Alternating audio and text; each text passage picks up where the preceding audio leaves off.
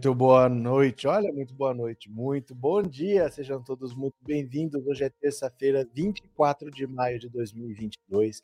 É o último ano da triste era Bolsonaro e olha, eu vou dizer para você que eu vivi para ver. Pera lá, pera lá. Eu vivi para ver o Sérgio Moro ser considerado réu numa ação do PT por ter provocado prejuízos à Petrobras. Eu não acredito que eu vivi para ver. Hoje, quem propõe a ação de dar prejuízo para a Petrobras é o PT.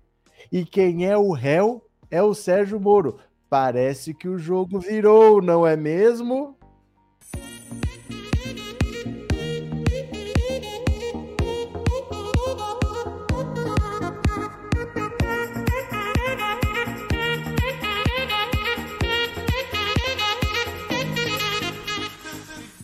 Olha só como o jogo virou. A gente tem hoje a seguinte situação esdrúxula. É, pera lá, deixa eu só tirar aqui. Pronto. A gente tem a seguinte situação esdrúxula. O Sérgio Moro, que era o juiz, hoje ele é ex-juiz, ele é ex-ministro, ele é ex-candidato à presidência da República. O que ele é atualmente é um desempregado e ele é um réu. É, a denúncia foi aceita pela justiça. Olha só, o que, que significa ser réu? Você fala assim: é, Bolsonaro matou um passarinho. Você faz a denúncia. Mas aí o STF vai olhar sua denúncia e vai falar assim: ah, isso aqui não tem nada a ver, eu arquivo. Ou então ele pode falar: olha, tem alguma coisa, manda lá para a PGR, a PGR vai investigar. Se achar alguma coisa, a PGR fala assim: Hum, tem alguma coisa aqui, chegamos a algumas conclusões. O que, que você faz, STF? Aí o STF fala: aceito a denúncia.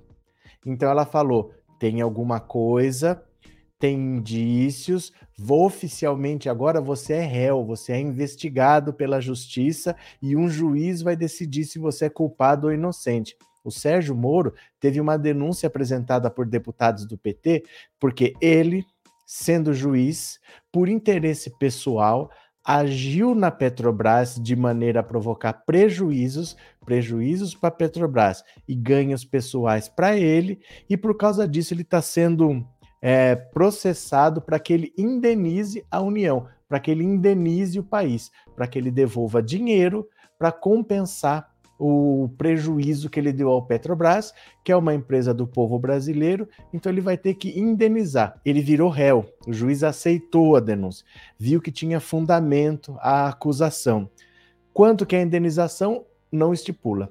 O PT não estipulou o valor, fica para o juiz determinar, mas o Sérgio Moro, que acusava o Lula, o PT, de quebrar a Petrobras, ele é que está sendo processado pelo PT de ter dado prejuízos à Petrobras e a justiça já aceitou a denúncia e ele vai responder judicialmente por prejuízos que ele eventualmente tenha causado na Petrobras. É inacreditável como o mundo dá voltas, não é? O Sérgio Moro, que era tão poderoso, que era o Superman, que tinha boneco inflável na Paulista, era o super ministro da, da Justiça e da Segurança Pública, o cara que tinha mais popularidade dentro do governo, mais popularidade que o próprio Bolsonaro, que foi eleito com 57 milhões de votos, que poderia ser ministro do STF, que poderia ser até presidente da República.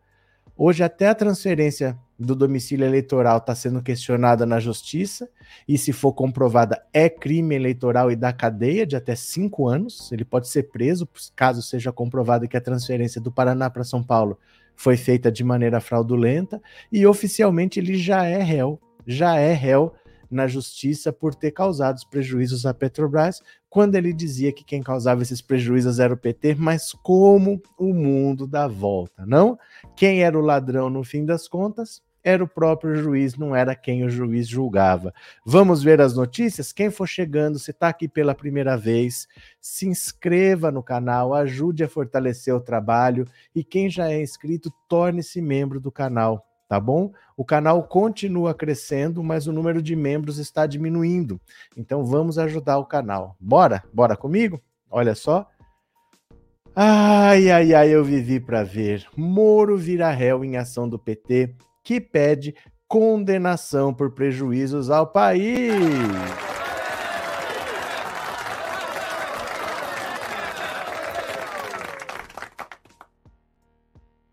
O ex-juiz Sérgio Moro virou réu em uma ação popular em que deputados federais do PT pedem que ele seja condenado a ressarcir os cofres da União por alegados prejuízos causados à Petrobras e à economia brasileira por sua atuação à frente da Operação Lava Jato. O importante está aqui, ó, virou réu. Não é que ele está sendo acusado, a justiça aceitou a denúncia. A ação judicial foi apresentada no dia 27 e enviada à segunda vara federal civil de Brasília. Os petistas não estipularam o valor da indenização a ser pago em caso de condenação, na segunda, o juiz federal Charles Renault Frazão de Moraes recebeu a inicial, o que significa que dará curso à ação e determinou cite-se o réu.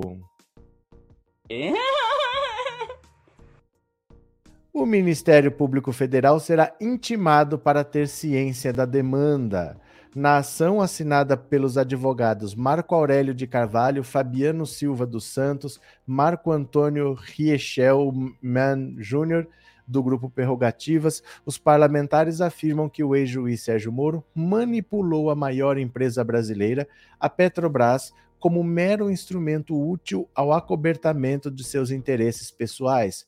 O distúrbio na Petrobras afetou toda a cadeia produtiva e mercantil brasileira, principalmente o setor de óleo e gás. A iniciativa da ação é dos deputados petistas Rui Falcão, Érica Cocai, Natália Bonavides, José Guimarães e Paulo Pimenta. Moro diz em nota enviada à coluna que a ação popular proposta por membros do PT contra mim é risível. Mas quem tá rindo sou eu, Sérgio Moro. Assim que citado, me defenderei. A decisão do juiz de citar-me não envolve qualquer juízo de valor sobre a ação, Todo mundo sabe que o que prejudica a economia é a corrupção e não o combate a ela. A inversão de valores é completa. Em 2002, o PT quer, como disse Geraldo Alckmin, não só voltar à cena do crime, mas também culpar aqueles que se opuseram aos esquemas de corrupção da era petista. Chora, Sérgio Moro, chora, mimimi.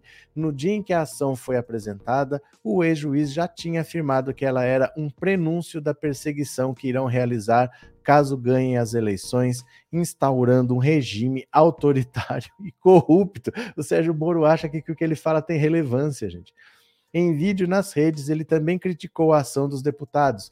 Tem horas que você não sabe se o PT é um partido político ou um grupo de comediantes.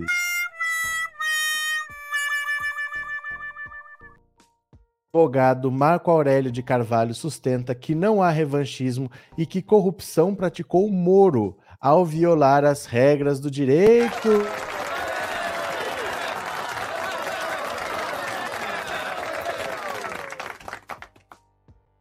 Nós, do Prerrogativas, defendemos que a ele sejam assegurados a presunção de inocência, o devido processo legal e o pleno exercício de defesa, princípios vilipendiados pela Lava Jato. Moro é um dos grandes responsáveis pelo rastro luminoso de destruição e de miséria que o lavajatismo deixou no país. Foram quase 5 milhões de empregos e aproximadamente 200 bilhões de reais de prejuízo à nossa economia. Precisa, pois, responder pelos atos que praticou na condução da Força Tarefa de Curitiba. Terá direito à presunção de inocência e ao livre e sagrado exercício do direito de defesa, princípios que nunca respeitou na sua vida profissional. Agora, como réu, terá a oportunidade de refletir sobre o mal que provocou ao país, segue o defensor. Os cinco parlamentares do PT afirmam na ação que, ao contrário do respeito aos limites legais e à obrigação de imparcialidade, Moro teve condutas profundamente alheias aos ditames imponíveis à atividade judicial. alegam que desvios de finalidade, excessos e abusos cometidos pela Lava Jato, sobretudo em virtude da atuação viciada do ex-juiz, resultaram em perdas e danos muito superiores ao interesse público, o que produziu um cenário de desarranjo econômico de altíssimo custo social em nosso país. A peça acusatória diz que empreiteiras e grandes fornecedores de equipamentos para o setor de construção e óleo e gás foram alvejados de forma completamente atípica por Moro. A sanha persecutória do magistrado condutor da Lava Jato atrofiou as cadeias produtivas dos setores de óleo e gás e construção civil, reduzindo-as a uma fração ínfima do que, sub, do que subsistia anteriormente, afirmam os representantes do PT. Para dar suporte às acusações, o grupo cita levantamentos realizados por diferentes entidades, entre eles um mencionado pelo ministro Ricardo Lewandowski do STF, por ocasião do julgamento que anulou a condenação imposta a Lula no caso do triplex do Guarujá no ano passado. O magistrado fez referência a um estudo da professora Rosa Maria Marques, da PUC de São Paulo, baseado em pesquisa do INEP, Instituto de Estudos Estratégicos de Petróleo, Gás Natural e Biocombustíveis. Esse estudo mostra também que se estima que a Lava Jato retirou cerca de 142,6 bilhões da economia brasileira. A operação produziu pelo menos três vezes mais prejuízos econômicos do que aquele que ela avalia ter desviado com a corrupção. Isso fora os milhões de, desemprega, de desempregos que esta operação causou, afirmou Lewandowski no ano passado. De acordo com informações disponibilizadas pelo Ministério Público Federal, o saldo de recuperação da Lava Jato no Paraná inclui 4,3 bilhões em valores recuperados e devolvidos aos cofres públicos e 14,8 bilhões em multas compensatórias decorrentes de delações premiadas e acordos de leniência. Olha, aqui tem uma coisa: esses valores recuperados não são valores recuperados. Isso aqui ó, é uma coisa: 14,8 bilhões em multas compensatórias de delação e acordos de leniência. Isso é assim.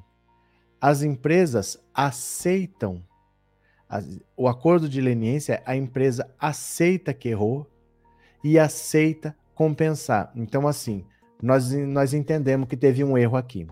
Teve funcionários dessa empresa, da diretoria, que cometeram erros. Então, eu aceito que essa empresa errou e nós vamos compensar de alguma maneira. Aí a empresa paga ou então são multas, que são esses 4 bilhões que a própria Lava Jato aplica. Você não vê no caso do Daniel Silveira? Ele foi condenado a oito anos e nove meses de prisão, mais uns 200 mil reais lá de multa. O juiz ele pode determinar uma multa também como punição para você. Então, todo esse dinheiro que eles falam que a Petrobras recuperou, não é dinheiro recuperado da Petrobras, são multas que eles aplicaram. A União conseguiu dinheiro de multas. É diferente de recuperar. Do jeito que eles falam, parece que é assim. Algum político desviou bilhões da Petrobras para o exterior e eles foram lá e conseguiram trazer de volta. Isso nunca aconteceu. Eles não recuperaram dinheiro roubado da Petrobras. Eles estavam julgando, o Dallagnol denunciava, o Moro condenava, ele impunha uma multa e essa multa eles falam que é dinheiro recuperado. Não é dinheiro recuperado. Uma coisa é você trazer um dinheiro que está lá fora, outra coisa é você obrigar a empresa a pagar uma multa. Porque a empresa não é culpada. Quem é culpada são as pessoas. Não é? O CNPJ não comete corrupção, são as pessoas que tomam decisões. Então essa empresa ela está sendo penalizada duas vezes. A Petrobras, se ela foi roubada, para consertar, o que, que ele faz? Ele aplica uma multa na Petrobras. Então, ela, além de roubada, ela ainda é multada, ela está sendo punida duas vezes, né? Deixa eu ver aqui. É, Ted Heer, alguém conhece o companheiro Fernando Palência? O companheiro sumiu das lives dos grupos, não tenho a menor ideia. Não tenho a menor ideia de quem seja. Bom dia, Benedito, bem-vindo. Cadê quem mais? É, pegando fogo, ontem um tucano foi abatido e veremos um marreco estrangulado, veremos sim a justiça. É que assim, Tino, a situação do Sérgio Moro tá muito grave. Tá muito grave, realmente. Eu, eu tô para dizer para você que ele não vai ser candidato a nada e que ele vai para os Estados Unidos e não volta mais. Porque é uma coisa que pode acontecer. Você já parou para pensar que os envolvimentos dele com a justiça são muito grandes? Se ele tiver chance de fazer alguma coisa fora e vazar, ele vaza. É diferente do caso do Bolsonaro, que o Bolsonaro tem um capital político. O Sérgio Moro não tem capital político. Bolsonaro tem 30% dos votos. Quem que joga 30% dos votos da, pela janela? É cinco vezes mais do que tem o Ciro Gomes. Então ninguém vai jogar isso fora. Ele tem um filho que é senador, tem mais quatro anos de mandato, tem outro que vai se reeleger deputado, tem outro que é vereador, ainda tem dois anos de mandato. Como é que ele vai embora? Tá todo mundo envolvido com a justiça. Como é que ele vai? Mas o Sérgio Moro, não, o Sérgio Moro é um ilustre desempregado se ele arrumar qualquer coisa lá fora, ele vai e não volta mais, porque ele vai ter problema com a justiça. Tem aquelas ações do TCU investigando o contrato dele com aquela empresa americana, aquela Alvarez e Marçal, dizendo: tá estranho, tá estranho, porque essa empresa está trabalhando com empresas que o Sérgio Moro quebrou Aí ela vai lá e contrata o Sérgio Moro, parece uma troca de favores, parece assim: você quebrou essa empresa e eu peguei ela baratinho, agora eu vou te compensar de alguma maneira. Ele está sendo investigado por isso também. Ele está bem enrolado. O Sérgio Moro está bem enrolado. Eu não duvido que ele não seja candidato a nada e que ele vaze, porque a situação dele é bem séria, viu? É... Bom dia, hoje já estou de férias, podendo acompanhar a live. Que bom, Benedita. Vá chegando, obrigado pelo super chat, obrigado por, por ser membro do canal. Vamos chegando, puxa uma cadeira, bota água no feijão. Bora? É, Vicente, o negócio é a justiça aprender o passaporte dele para não deixar ele sair do Brasil. Mas é que não é assim. É que não é assim, eu não saio aprendendo o passaporte de quem eu quero. Eu tenho que ter motivos para isso. Não é porque o cara é réu que eu vou lá e aprendo o passaporte dele. Né? Imagina assim, por exemplo, é que a gente se encontrou na rua, se desentendeu, trocamos uns tapas, você me denuncia na justiça. O cara não vai denunciar a apreensão do passaporte, você tem que ter motivos para isso, não é porque eu quero. Né? Ah, não, ele pode fugir, mas tem que ter motivo justificado e não é em qualquer hora. O processo tem que andar, tal. Ele sabe melhor do que nós, o Sérgio Moro. Ele sabe quando isso pode acontecer e ele pode sair antes, né? Porque não vai sair de hoje para amanhã, que o processo nem começou, foi dado o pontapé inicial, né? É, cadê? A profecia da presidente Dilma se concretizando. É, e o pior é que é assim, ficou um rastro de desemprego, ficaram indústrias quebradas, tá uma Petrobras aí que nunca deu tanto lucro, porque ela passou para as mãos que agora estão lucrando com o lucro da Petrobras. Antes quem lucrava era o povo brasileiro. Mas, ó, quer ver? Vamos ver. As mentiras que contaram sobre a Petrobras. Para começar, a Petrobras tá quebrada, porque a corrupção do PT quebrou a Petrobras. Mentira. Quem investiu na Petrobras e encontrou pré-sal que está fazendo esse lucro todo que a gente está vendo, a Petrobras está dando lucro como nunca. Muito por causa do persal que estão achando cada vez acham mais petróleo. Gente, existe a possibilidade do Brasil no futuro vir a ser o país com as maiores reservas de petróleo do mundo. Porque todo ano eles vão achando mais petróleo no pré-sal, mais petróleo no pré-sal, mais petróleo no pré-sal. Então, quando dizem o PT quebrou a Petrobras, não, o PT nunca investiu tanto na Petrobras como no governo do PT e achou-se o pré-sal. Como se sabia que ia ter muito mais petróleo para refinar, o Brasil ia ter uma produção muito grande, o que, que eles fizeram? Foram nos Estados Unidos e compraram uma refinaria a mais. Olha, eu vou ter mais petróleo para refinar. Compraram em Pasadena Pasadena fica numa cidade dos Estados Unidos, compraram uma refinaria porque eles falaram: nós temos mais petróleo para refinar, nós precisamos de mais refinaria, compramos lá para fazer, transformar o petróleo em gasolina. O que, que falaram para vocês? Corrupção na compra da Passadina, Dilma corrupta comprou refinaria, corrupção, superfaturado. Mentira! O Brasil precisava de mais refinarias. Aí o que, que eles fizeram? Não, entra o Temer lá, o negócio é privatizar. Primeira coisa que fez, vende a BR Distribuidora. A BR Distribuidora é uma empresa da própria Petrobras que fazia a distribuição dos combustíveis. Não existe mais, agora ela pertence a privados. Aí começaram a vender as refinarias. Venderam a refinaria de Passadina, venderam várias refinarias no Brasil. Em fevereiro, o Bolsonaro vendeu a da Bahia. Agora, agora, em abril, acabou de vender a de Manaus, ainda está parado lá no TCU, mas está feito o negócio, vai ser vendida. Então, quando eles começam a vender as refinarias, que é o contrário do que o PT fez, o PT comprava, eles estão vendendo. Agora o Brasil tem petróleo, mas não tem a capacidade de refinar, de transformar em gasolina. Então, olha que loucura. O Brasil tem petróleo, é obrigado a vender o petróleo bruto, o petróleo cru, e aí ele compra dos Estados Unidos a gasolina refinada. Dá lucro para a refinaria americana. O Brasil tinha uma refinaria nos Estados Unidos. Agora o Brasil compra de um americano a gasolina. E tem mais ou menos uns 400 importadores que estão trazendo essa gasolina para vender aqui. Pequenos, médios, grandes, tal. Esses importadores só vão trazer, porque não é a Petrobras que traz, são importadores particulares, porque tem que privatizar. Esses importadores só vão trazer se pagar o preço internacional, porque eu não vou pagar caro para vender barato e tomar prejuízo. Com isso, o Bolsonaro, que está desesperado para baixar o preço do combustível, ele fala: tem que baixar. Se baixar, falta combustível, porque o importador vai parar de trazer. Nós estamos presos nesse ciclo de mentiras que a direita conta há pelo menos seis, sete anos. O Bolsonaro está tá com o terceiro presidente da Petrobras porque ele está desesperado para baixar o preço dos combustíveis. Ele prometeu para os caminhoneiros baixar o preço. Só que o presidente da Petrobras que assume fala: se baixar o preço, dois meses antes da eleição, vai faltar diesel. Não tem como trazer combustível do exterior se o preço estiver barato, porque o importador que é particular, que não é a Petrobras, não vai ter interesse em trazer. Olha o buraco que nós estamos. Tudo isso começou com o Sérgio Moro, bandido sem vergonha, que agora virou réu na justiça. E eu acho é pouco.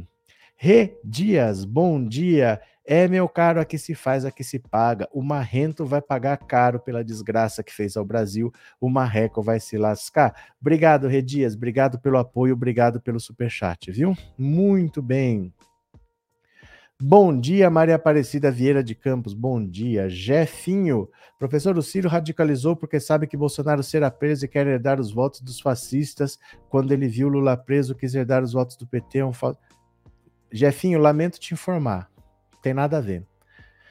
No mundo, você não vê presidentes que são presos durante o exercício do mandato. Não, não existe isso. O presidente, para ele ser preso, ele precisa de uma autorização da Câmara dos Deputados. Você tem que entrar com um pedido de impeachment. O Lira jamais aceitará um pedido de impeachment. Ele tomou posse em fevereiro do ano passado falando: eu não vou aceitar pedido de impeachment. Não tem pedido de impeachment. O presidente não vai ser julgado, ele não vai ser preso durante o exercício do mandato. Ele pode ser preso depois, mas aí já foi a eleição. Então ninguém vai herdar votos de Bolsonaro porque ele vai ser preso. O presidente não pode nem ser denunciado, meu caro. Ele vai ser preso pelo quê? Não existe um processo.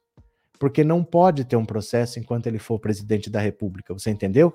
Não pode ter. Para você ter um processo, você tem que tirar ele da cadeira. Você faz o processo de impeachment Aí você processa, se ele for culpado, ele perde o mandato, se ele for inocente, ele volta. Mas não existe processo hoje para prender o Bolsonaro, porque não pode ter contra o presidente da República. Então, infelizmente, não é isso que vai acontecer nos próximos meses, não. Só depois que ele sair, tá?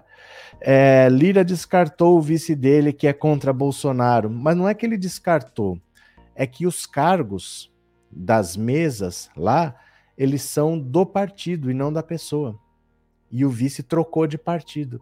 Ele era do P. Esqueci. Não vou nem chutar porque eu vou errar. Ele trocou de partido. E o cargo é do partido, não é da pessoa. Então, a partir do momento que ele trocou de partido, o partido vai indicar outra pessoa. É a mesma coisa que aconteceu com a Bia Kicis. Ela era presidente da Comissão de Constituição e Justiça, mas ela saiu do PSL e foi para o PL atrás do Bolsonaro. Assim que ela sai, ela perde a cadeira e tem que entrar uma outra pessoa do União Brasil, que é o antigo PSL. Né? Ele só não saiu imediatamente porque ele entrou com uma liminar lá que o, que o, o Alexandre de Moraes concedeu, mas o próprio Alexandre de Moraes reviu, porque o cargo não é da pessoa, é do partido, entendeu? Cadê? que mais? É, o Moro comandou a operação mais canalha da história do Brasil. É que sabe o que acontece, Almeria? É que às vezes a gente não sabe dos bastidores, mas já fizeram coisa com esse país, viu? Já fizeram coisa. O Bolsonaro trocou de novo o presidente da Petrobras hoje de novo. Ontem, Juvenal, é disso que a gente estamos falando. O presidente da República é praticamente um inimputável. Cadê quem mais? Bom dia, cadeia para Marreco. Valeu. Sérgio Moro é réu na justiça, gente. Eu acho isso uma delícia. Vamos ver aqui quem mais, ó. Petrobras demitiu, ó, Bolsonaro demitiu o presidente da Petrobras após ser alertado sobre crise do combustível. É isso que eu falei para vocês agora. Se baixar o preço, vai faltar, porque quem importa é um importador particular. Se ele importar e tiver que vender barato, ele não vai importar, vai faltar combustível. O presidente Jair Bolsonaro demitiu o presidente executivo da Petrobras o segundo em dois meses, depois que a empresa se recusou a vender combustíveis com desconto aos consumidores, alertando que isso levaria à escassez de diesel. O Brasil está entrando em uma janela crucial para garantir o fornecimento de diesel e a administração da Petrobras alertou o governo da semana passada que as bombas podem ficar secas durante o momento de maior exportação de grãos se a empresa não vender combustível a preços de mercado, de acordo com quatro pessoas próximas às discussões e uma apresentação interna vista pela Reuters. A Petrobras disse que a empresa e outros importadores terão dificuldades para garantir o diesel em meio à escassez mais grave do combustível em 14 anos, disseram as fontes.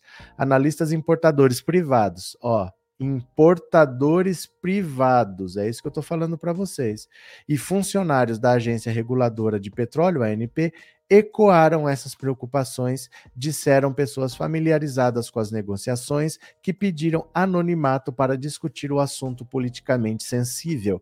A apresentação da Petrobras sinalizou o risco de desabastecimento no terceiro trimestre, quando a demanda por diesel aumenta sazonalmente no Brasil e nos Estados Unidos. O país sul-americano começa a exportar maiores volumes de milho em agosto. Se não houver sinal de preços de mercado à frente, há o risco material de desabastecimento de diesel no pico de demanda da safra, afetando o PIB do Brasil, disse a Petrobras na apresentação intitulada Combustíveis, Desafios e Soluções e datada de maio de 2022. A Petrobras não respondeu a um pedido de comentário. O fornecimento de diesel tornou-se uma preocupação global desde que as sanções contra a Rússia reformularam o comércio de combustíveis e levaram os estoques internacionais para os mínimos históricos. Os países importadores estão avaliando o risco do aumento de custos e escassez de oferta já que a indústria fecha refinarias para reparos ou para reduzir as emissões de carbono. As preocupações no Brasil sobre as importações de diesel no segundo semestre do ano aumentaram depois que as refinarias do Golfo dos Estados Unidos, seus principais fornecedores, começaram a direcionar cargas para a Europa, disseram duas das fontes. Então, olha, o Brasil tinha refinarias.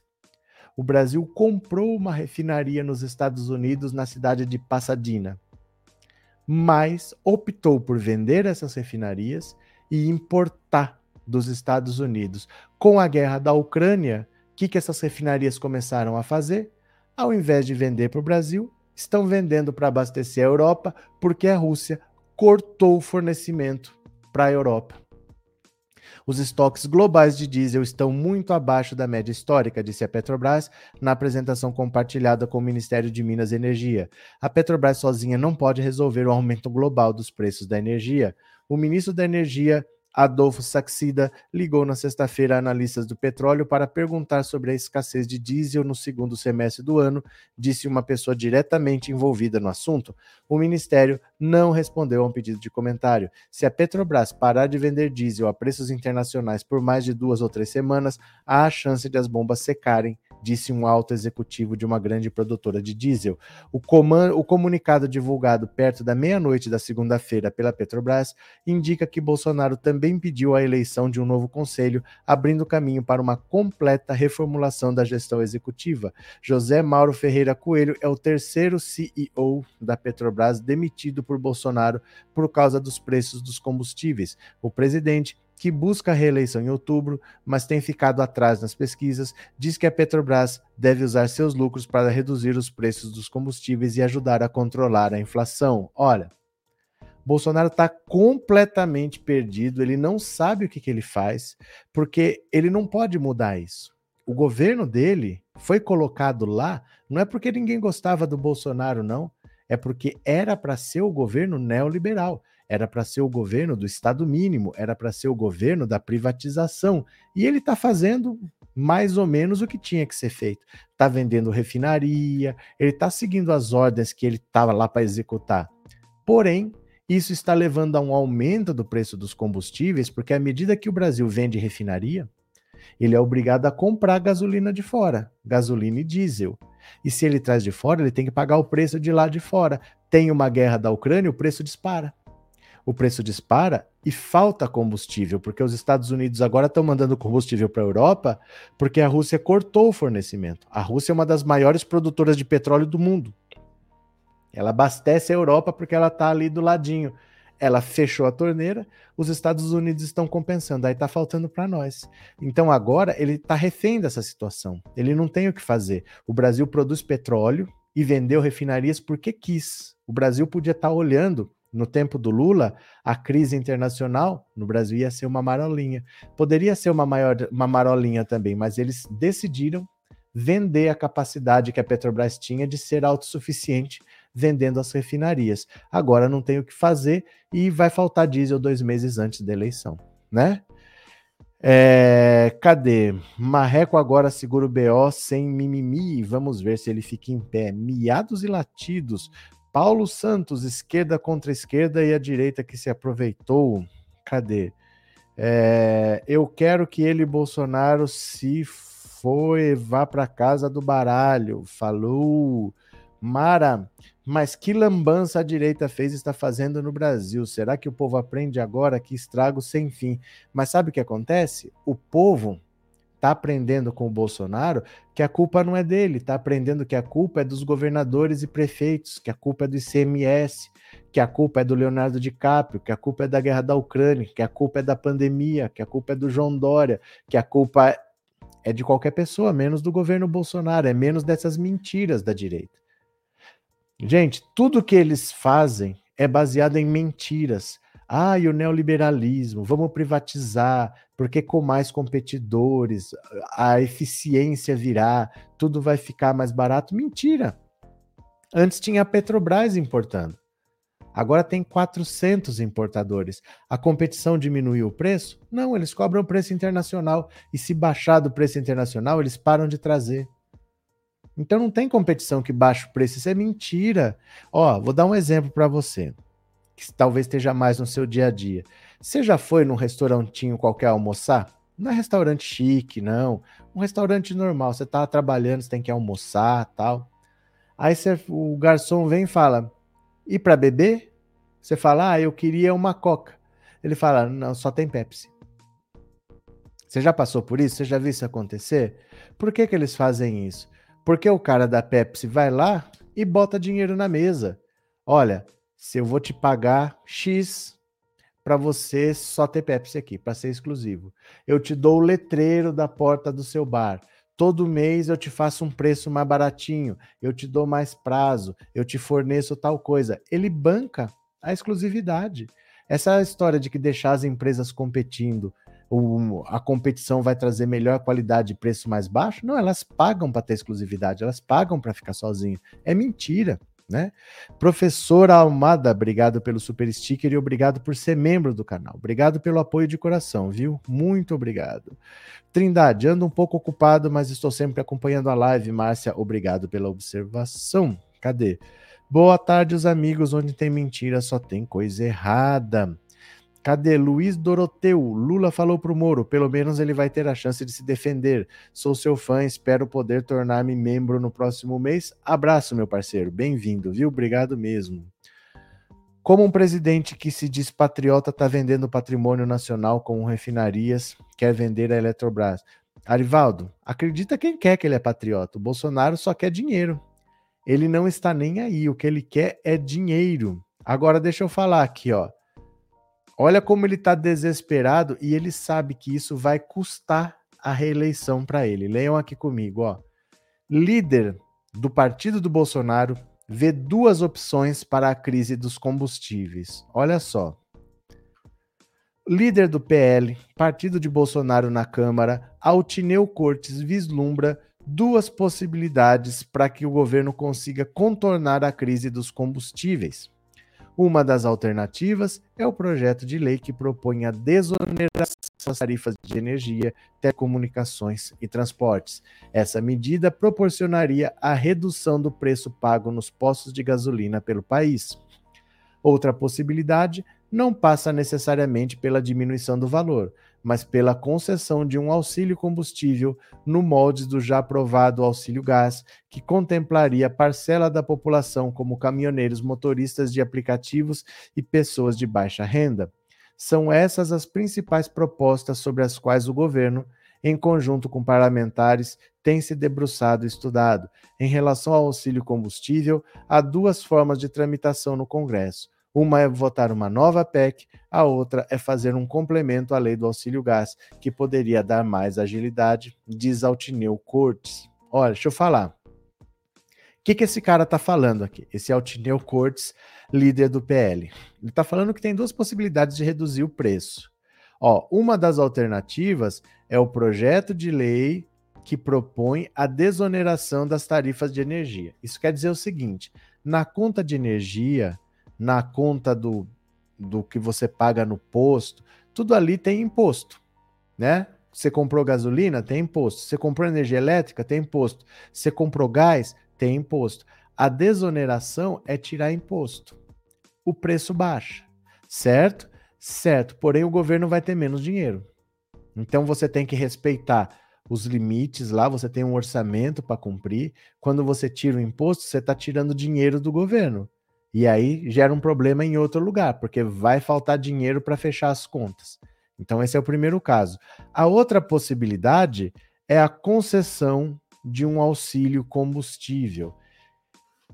Isso daqui, gente, é assim. Vê se você concorda comigo. Quando o preço dos combustíveis sobe, sobe o preço de quase tudo.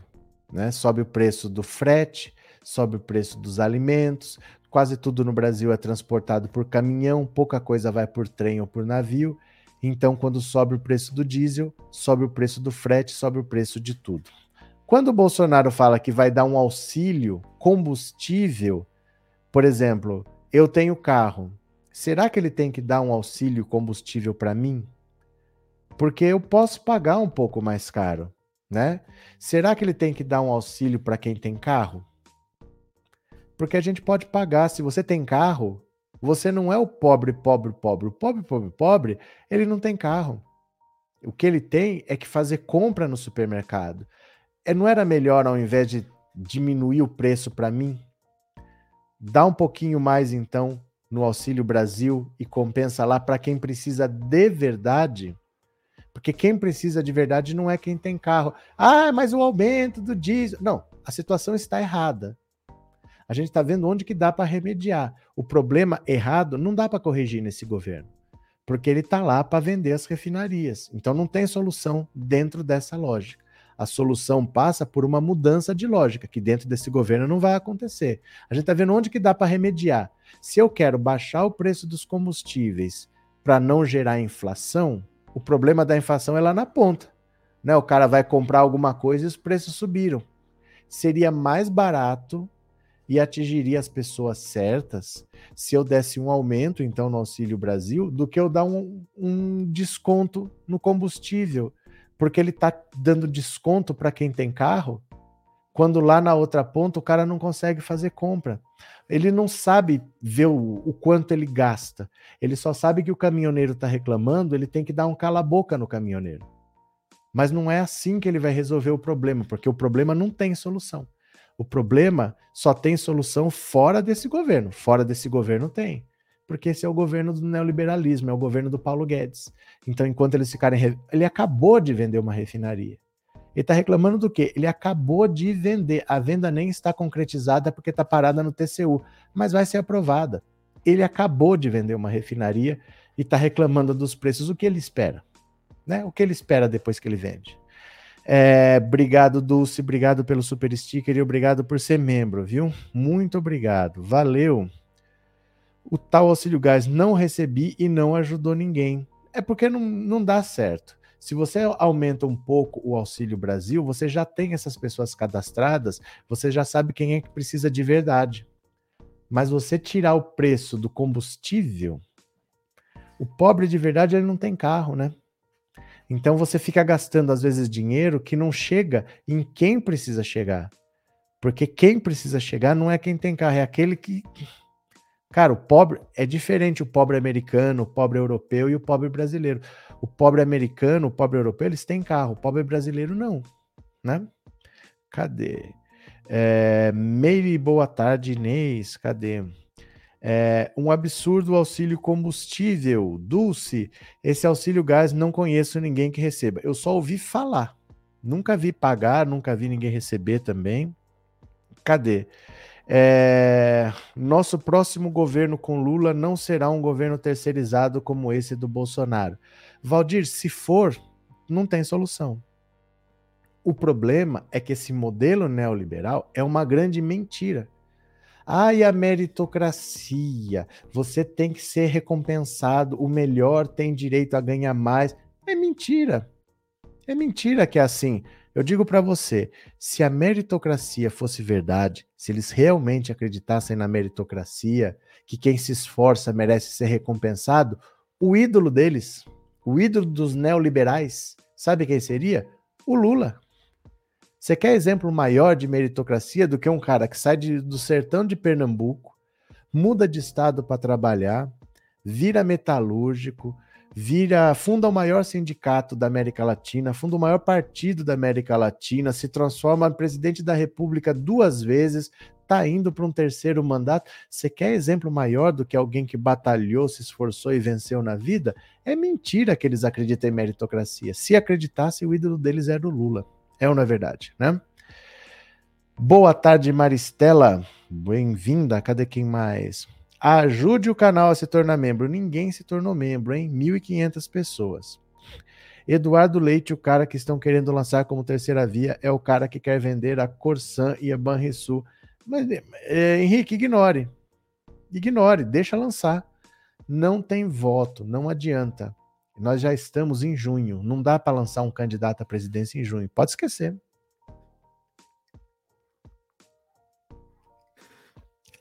Deixa lançar quem quiser. Não se preocupe. Não dá tempo.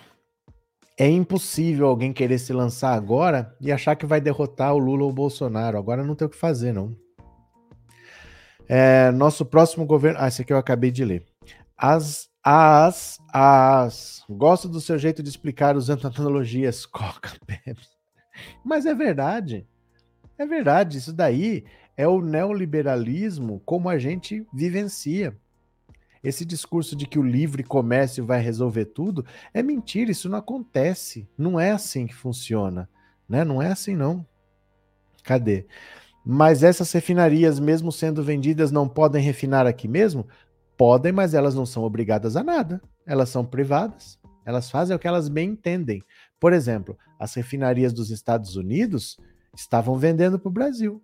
Agora estão vendendo para a Europa. E aí? A refinaria de Passadina é uma refinaria americana. O Brasil comprou, ela passou a fornecer para o Brasil. E aí que ela é americana? Entendeu? Ela tem um dono. Esse dono vai assinar contrato. Ele vai fazer o que é bom para ele, ele não vai fazer o que o Brasil precisa. Essa refinaria fazia o que o Brasil precisa quando era do Brasil, quando era da Petrobras. Agora que ela é de um privado, esqueça, Maria. Esqueça. Agora ela vai fazer o que ela bem entender. Não é assim, ah, mas você fornece para mim, ela fornece para quem ela quiser. O cara pagou. Entendeu o nosso drama, onde é que fica? É... Paulo Santos, o pessoal trocava também porque o sistema de arrefecimento era muito ruim na Kombi. que será que vocês estão falando? Ai, ai, ai. Boa tarde. Quem é o vice do Haddad? Não tem porque não está formado ainda. Não está formado ainda. Não tem o candidato a senador, por exemplo. Não está formado ainda. Ainda não tem, viu? É, Bolsonaro bastava o Auxílio Brasil confiscalizá-lo para declarações de renda e sim ver quem de verdade precisa. Bom, família, Bozos o dinheiro vivo, mas os pobres não. Maria, o que, que aconteceu, Ana? Eu não entendi quase nada. O que, que aconteceu? Explica para mim. É, professor, tem como Lula criar novas refinarias de novo? Tem o que quiser.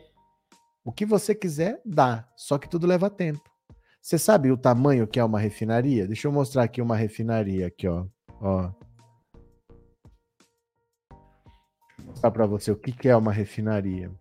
Deixa eu ver se eu pego uma imagem aérea. Ó. Dá uma olhada aqui. Dá uma olhada. Isso aqui, ó, é a refinaria de Landulfo Alves, na Bahia. Você achou que era uma cidade? Isso é uma refinaria. Uma refinaria não é um negócio que, olha, vamos fazer uma refinaria, vai lá e faz. Uma refinaria é quase uma cidade, ó. Ah, as fotos são meio pequenas, viu? Olha. Dá uma olhada o que é uma refinaria. Você entendeu? Ó. Olha, isso aqui que parece que é uma cidade é uma refinaria. Olha.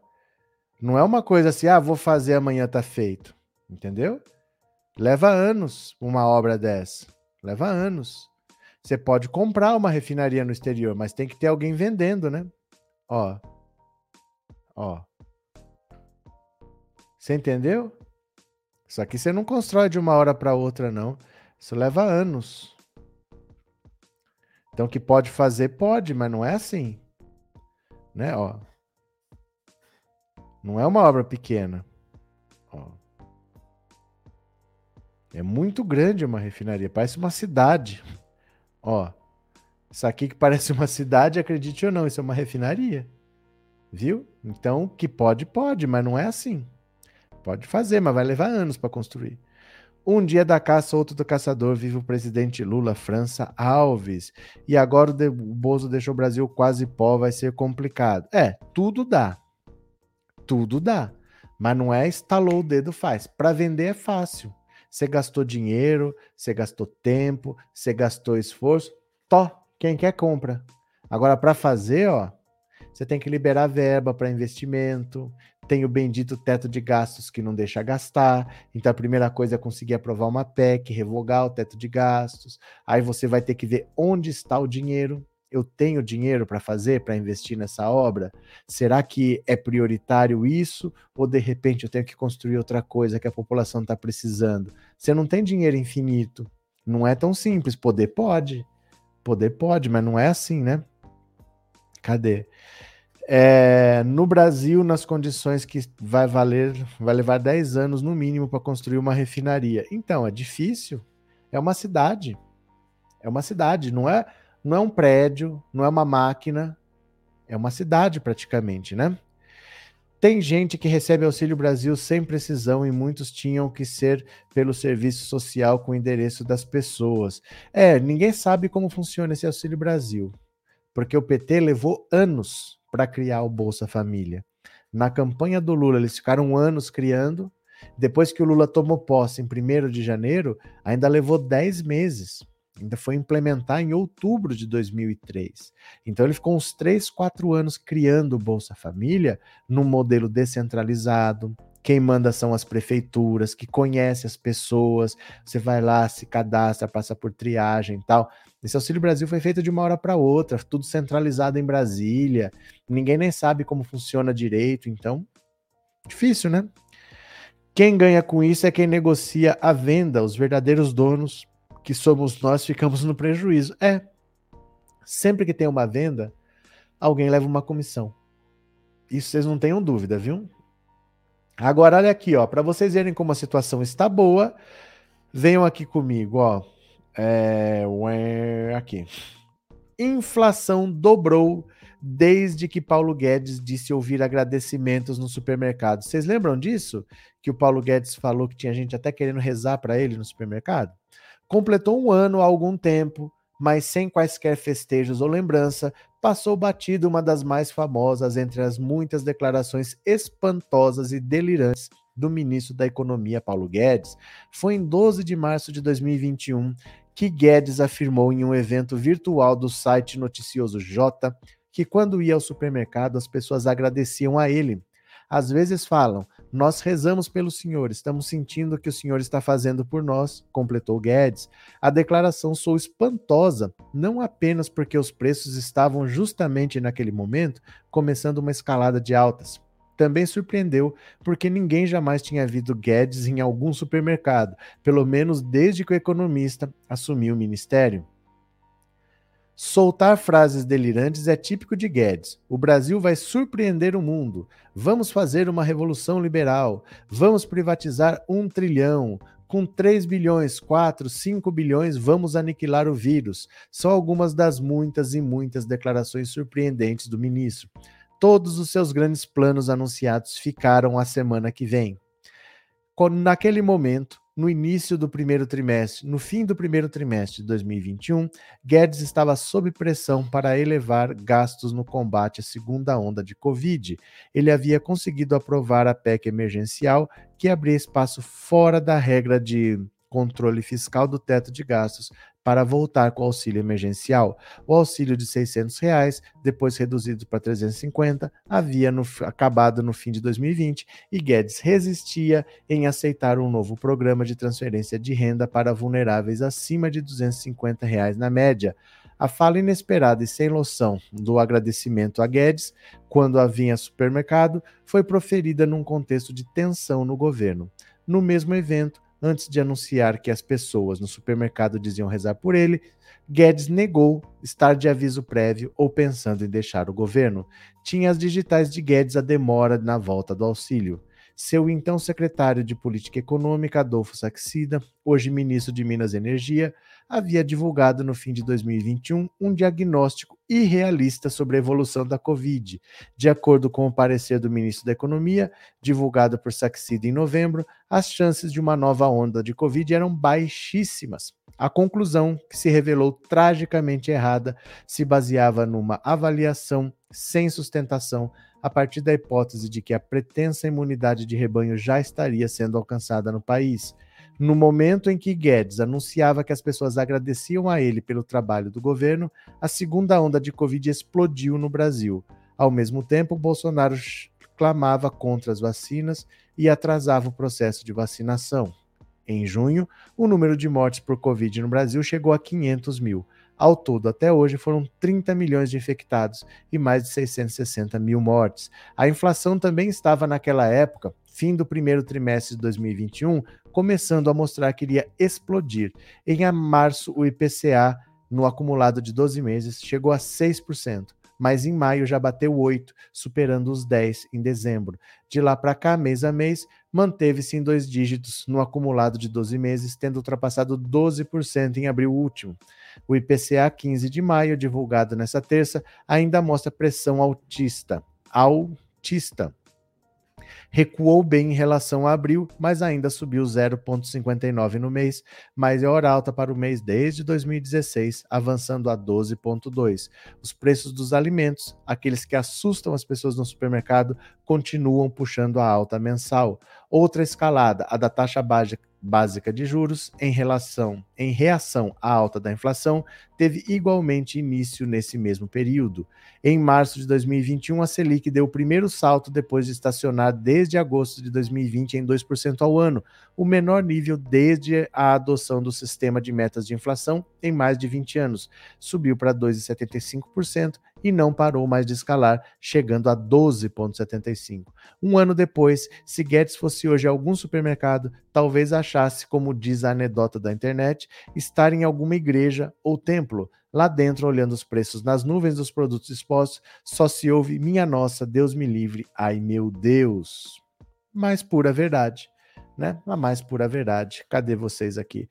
Guedes tinha que sair desse governo direto para a cadeia e responder por genocídio. Luiz Carlos, é, Denise, por que fazer novas refinarias ou encontrar novas fontes de petróleo se daqui a quatro anos não tiver Lula, o povo cai na esparrela nazifascista e elege outro ignóbil para presidente? Denise, eu discordo radicalmente de você. Eu acho que isso é subestimar o povo brasileiro. Povo brasileiro nunca votou na vida praticamente. O Brasil tem 520 anos de história. 520 anos. Por 400 anos tinha imperador. Você não vota para imperador. Depois que começou a República era a política do café com leite. Um presidente era de Minas, outro era de São Paulo, outro era de Minas, outro era de São Paulo.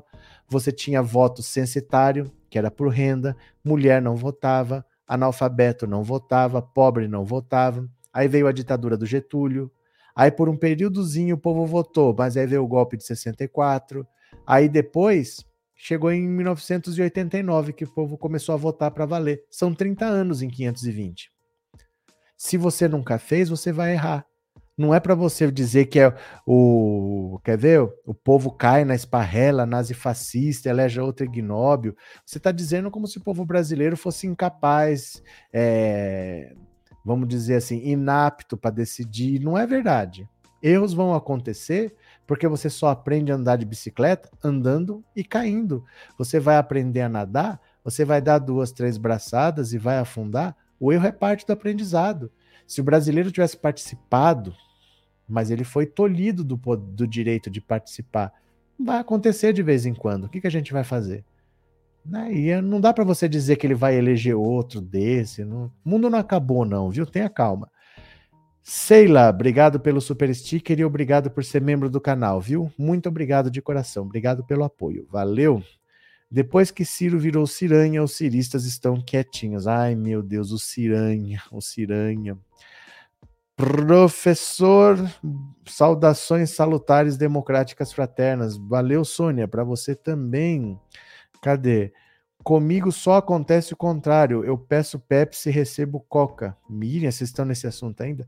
Regular a mídia só engana o povo. Vocês sabem o que é regular a mídia? Porque assim, o que, que pode funcionar direito sem regulação? Por exemplo, eu tenho um carro eu tenho o direito de andar por onde eu quiser, do jeito que eu quiser, na direção que eu quiser, na velocidade que eu quiser, ou existem regras? Regular é colocar regras. Tudo na vida tem que ter regras. Eu posso, por exemplo, é, eu tô com vontade de andar por aí sem roupa. Eu posso andar por aí sem roupa? Tem regras, tem leis. Tudo na vida tem que ter regras e tem que ser leis. Você não pode simplesmente falar, ah, não, tem que deixar desregulamentado. Isso não existe nenhum setor da vida humana pode ser desregulamentado porque as pessoas se matam uma em relação às outras. É que provavelmente falaram para vocês que regular a mídia é censurar. Mas não é isso. Tudo na vida tem que ser regulamentado. Ó, pode funcionar dentro dessas regras aqui. O Telegram é uma empresa que opera no Brasil e que não tem um escritório no Brasil. O STF notifica o Telegram, o Telegram ignora. Vai fazer o quê? A sede deles é em Dubai. Como é que faz?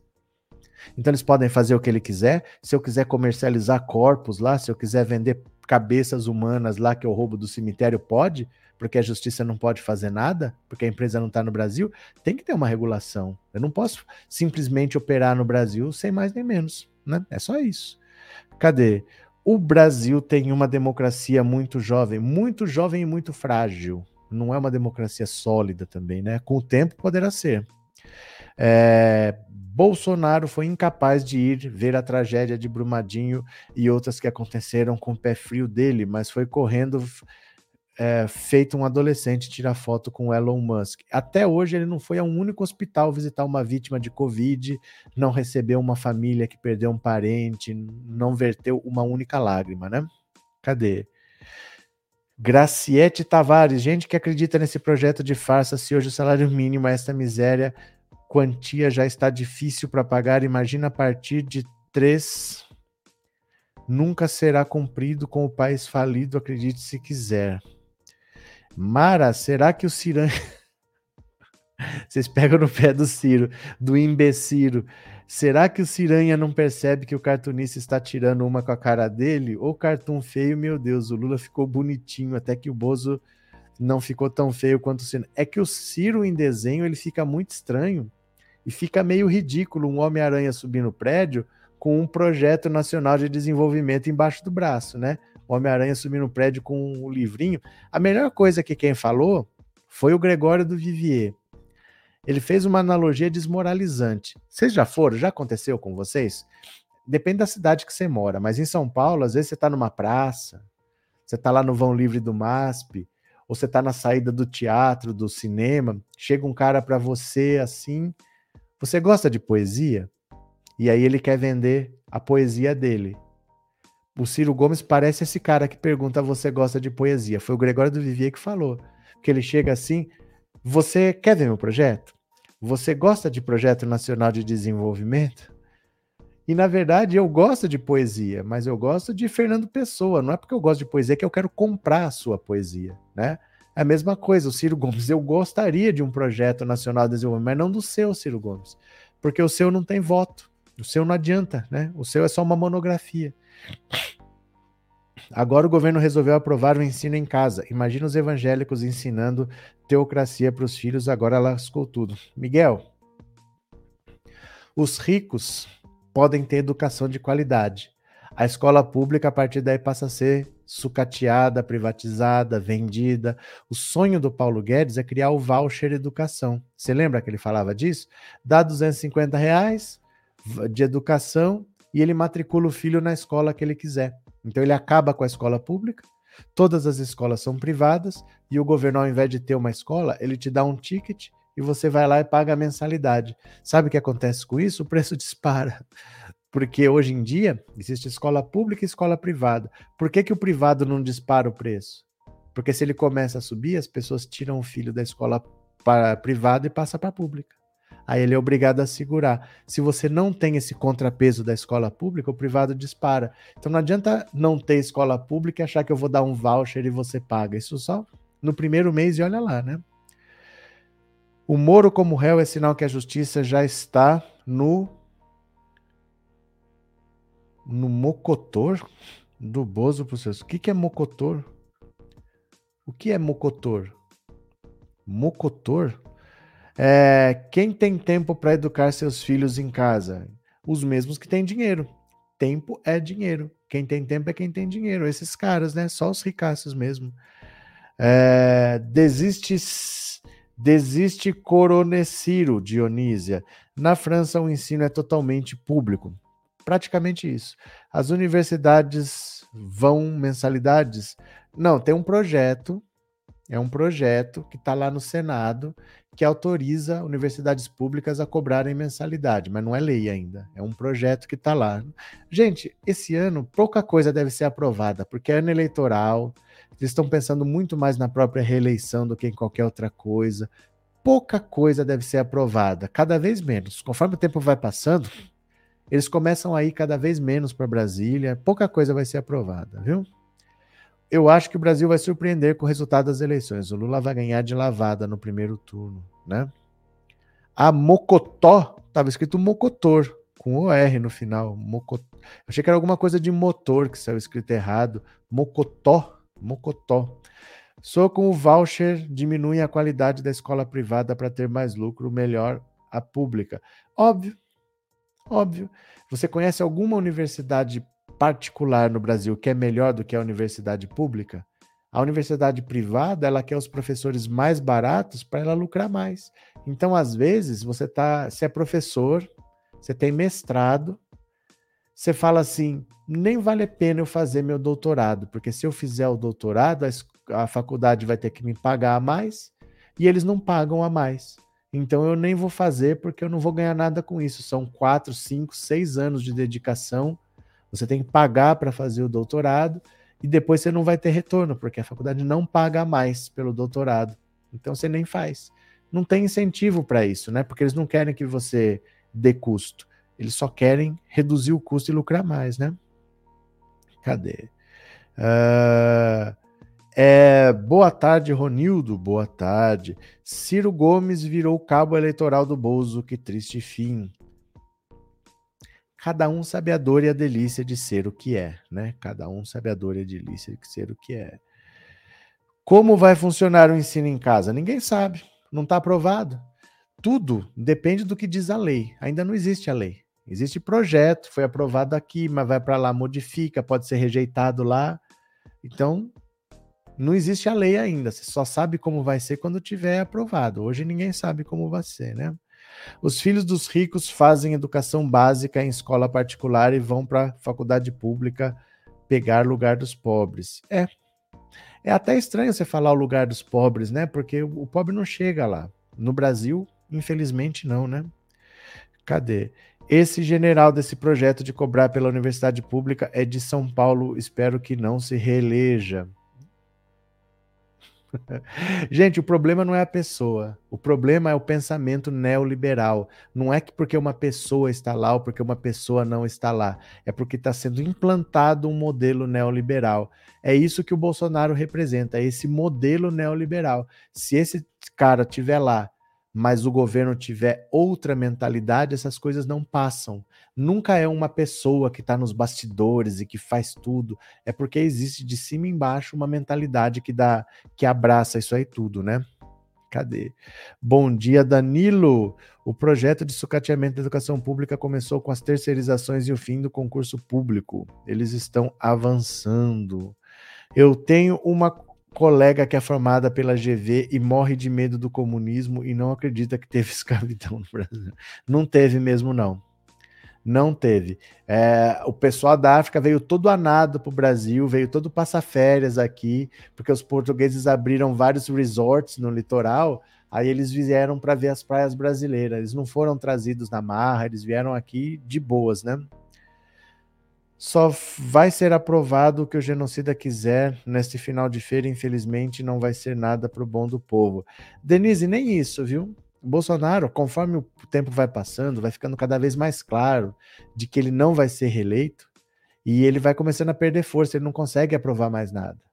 O Bolsonaro hoje ele deixa claro quando, quando ele diz toda hora que ele não vai resultar o resu não vai aceitar o resultado das urnas, isso é porque ele acha que ele vai ganhar ou porque ele vai perder toda vez que ele repete que ele não vai respeitar o resultado das urnas, ele está dizendo que ele acha que ele vai perder. Se ele acha que ele vai perder, imagina quem está em volta, o pessoal começa a se afastar.